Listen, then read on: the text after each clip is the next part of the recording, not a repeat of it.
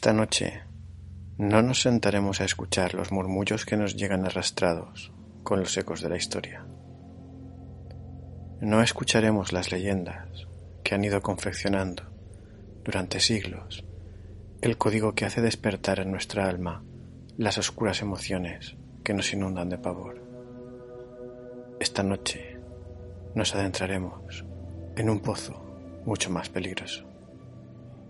Desnudaremos de artificios la esencia misma de aquello que es causa, origen y consecuencia de todos los siniestros murmullos. Esta vez, si me acompañáis, nos veremos frente a frente con el miedo. El miedo en su estado más primigenio, en su forma más sublime. Saborearemos la esencia más depurada de ese sentimiento indescriptible que sin lugar a dudas insufló parte de las llamas que forjaron al ser humano.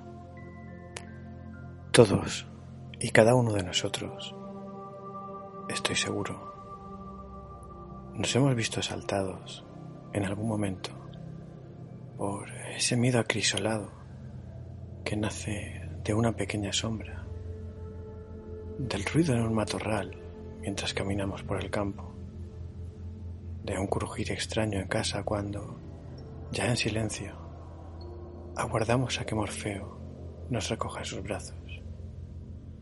Ese miedo que nace como una pequeña semilla, insignificante, un suceso que apenas debería tener consecuencias, pero originado en el momento y lugar oportunos puede ser el detonante de una cascada de reacciones que, algunas veces, acaban por despertar un dragón aterrorizador capaz de arrebatarnos incluso la propia vida. Esta que me propongo a contaros es una historia de miedo cerval. Estas pueden ser las letras finales de la última página del diario de mi vida. Empapado, con el frío helándome los huesos y apenas pudiendo sujetar la pluma, me dispongo a relatar mi pesadilla. La certeza de saber que estoy dudando seriamente sobre si mi vida va a llegar esta noche a su fin es quizás lo que me empuja a contar a quien pueda algún día leer la confesión de que mi desconsolado llanto, una y otra vez repetido por el eco, es el único sonido que devuelven las paredes de esta solitaria habitación. Nunca me habían impresionado demasiado las historias sobre sonidos extraños en mitad de la noche. Siempre había encontrado explicación al sobresalto. Pero eso, tal vez, fue porque hasta hoy no me había dado cuenta de que jamás había tenido frente a mí al verdadero miedo. Cuando esta noche llegué a casa, sabía que nadie estaría esperándome. Nunca antes eso me había preocupado. Pero jamás podré volver a escuchar el ruido seco de una cerradura en la noche, ni el crujir de una puerta cuando se abre y da paso a la oscuridad, sin pensar en que lo desconocido, antes o después, algún día, nos alcanza a todos mientras cruzaba el umbral de la puerta, casi como si de una caricia se tratase. Un suspiro de viento rozó mi piel y la cerró con una fuerza mucho mayor a lo que debería de esperarse de una corriente así.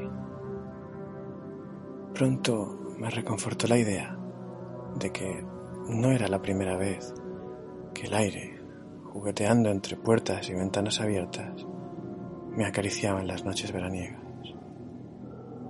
Sin embargo, pegado a ese suspiro, había entrado algo junto a mí. Yo no era consciente, pero unido a mi sombra, empezaba a seguirme. El miedo. Mis pisadas sobre los peldaños de las escaleras no dejaban de arrancar lastimeros quejidos a los viejos escalones de madera. Aquella inquietante sinfonía parecía estar consiguiendo que mi corazón sintiera como si aquel lugar, mi casa, mi hogar, fuese el rincón más peligroso del mundo.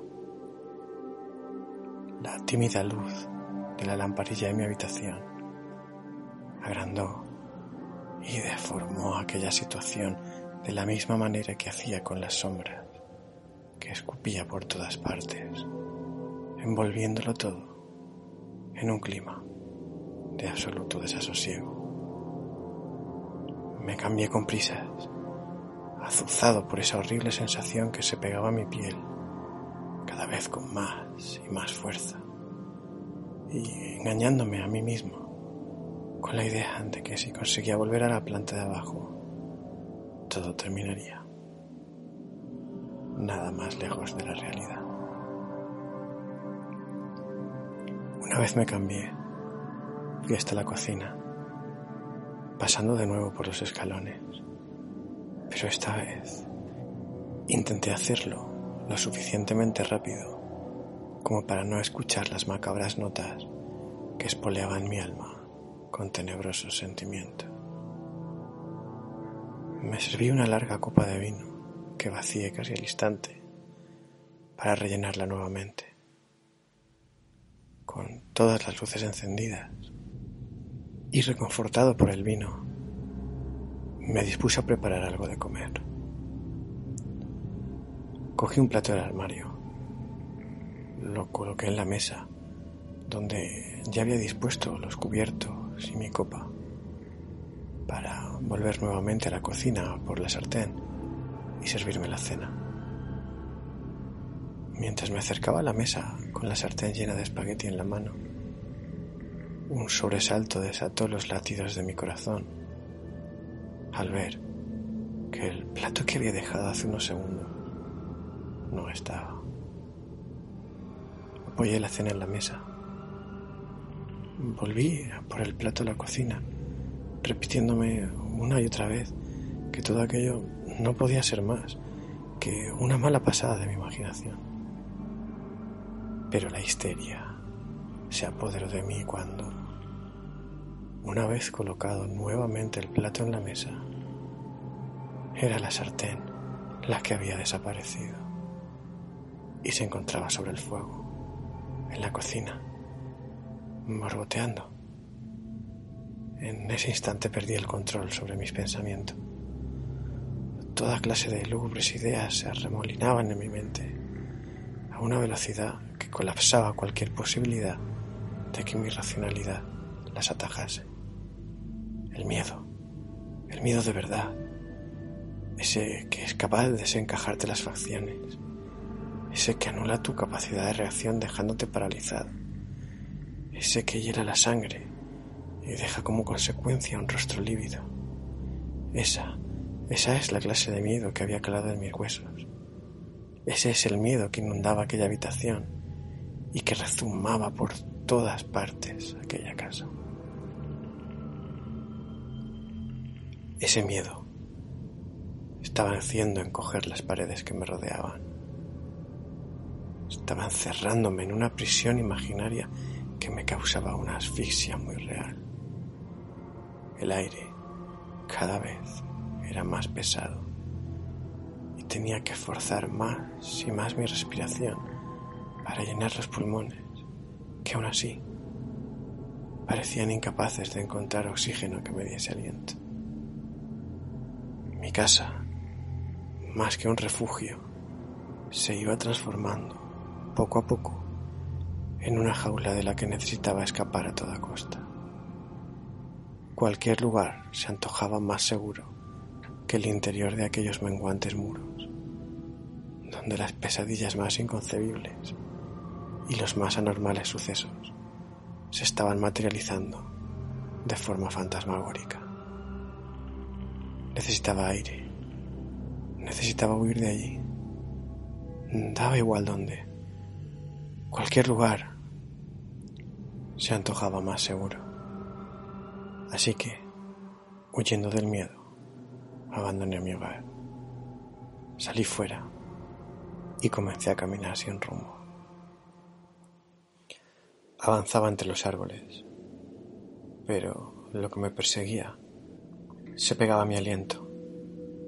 Por más que apretaba el paso, no conseguía dejar atrás a un perseguidor que se escondía en cada arbusto, en cada matorral, en cada sombra, en cada sonido, en, en todas partes. Casi sin darme cuenta, desposeído de toda voluntad, comencé a correr. Poco me importaba que las espinas se clavaran en mi piel, ni que las piedras me hicieran tropezar y caer una y otra vez. No podía parar.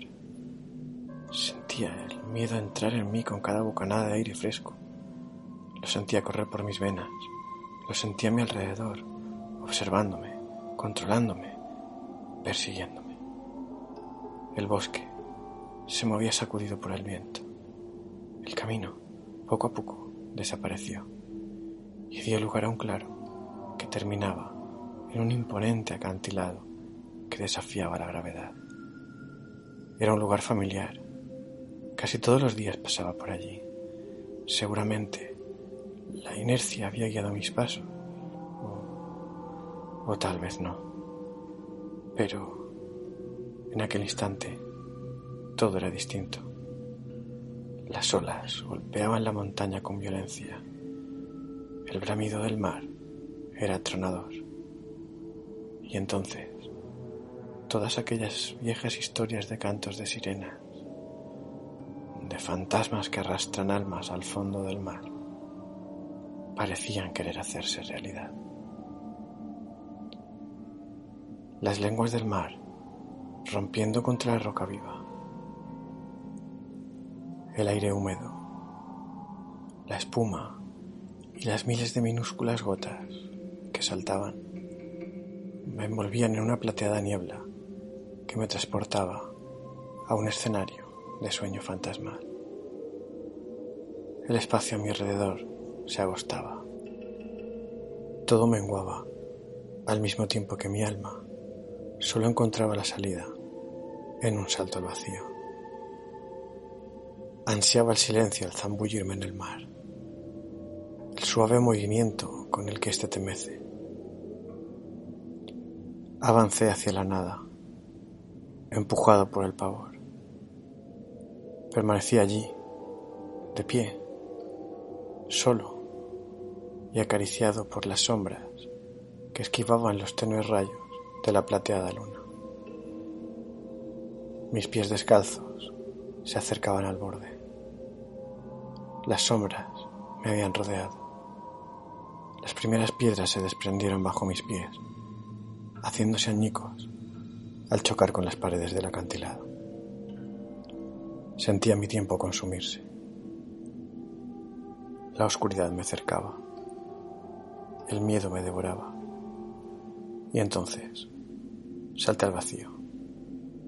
Casi sin hacer ningún esfuerzo, di un paso y mi cuerpo comenzó a deslizarse hacia un lugar más profundo de lo que yo podía imaginar en ese momento.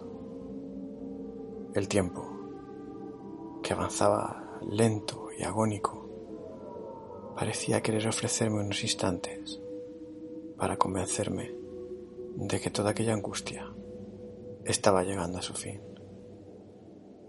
Macabra jugada, pues el camino que me disponía a recorrer era el que daría comienzo al verdadero sufrimiento. En el preciso instante en el que mi cuerpo chocaba contra la superficie del mar. Abrí los ojos y me encontré en mi cama, Tardé algunos minutos en controlar mi respiración y algunos más en convencerme de que todo había sido una pesadilla. Sin embargo, en el preciso momento en el que comenzaba a estar seguro de que todo había sido un mal sueño, una sensación extraña se apoderó nuevamente de mí, de mi piel, de mis sentidos. Me sentía frío, húmedo, pero eso no podía ser. Estaba en mi casa, en mi habitación, en mi cama. ¿O no? Encendí la luz y lo que vi en ese momento me aterrorizó hasta el punto de sentir clavado en mi nuca un escalofrío que sacudió no solo mi piel y mi cuerpo, sino incluso las entrañas de mi alma. Vi a mí mismo completamente empapado. Mi ropa, mis sábanas. Es fácil quedar empapado en sudor tras una pesadilla, pero aquella situación cruzaba una y otra vez los límites racionales que siempre habían mantenido alejado de mí al miedo. Ahora, esa extraña sensación, el miedo, era mi enemigo y se había colado en mi vida. Y su mejor arma es que nunca sabes si ha venido solo o acompañado de la terrorífica desgracia de hacer realidad tus peores pesadillas. Sentado en un rincón, tembloroso, intentando ahogar mis sollozos con la esperanza ya no de que todo terminase siendo imaginaciones mías, sino de que, fuera lo que fuese que se disponía a encontrarme, no pudiera escucharme. El silencio retumbaba en mis oídos con la misma fuerza que mi pulso hacía correr el pánico por mis venas. El terror que se había apoderado de mí me enloquecía con cada pequeño sonido, con cada figura que surgía de las siniestras sombras que no dejaban de amenazarme en mi propia habitación.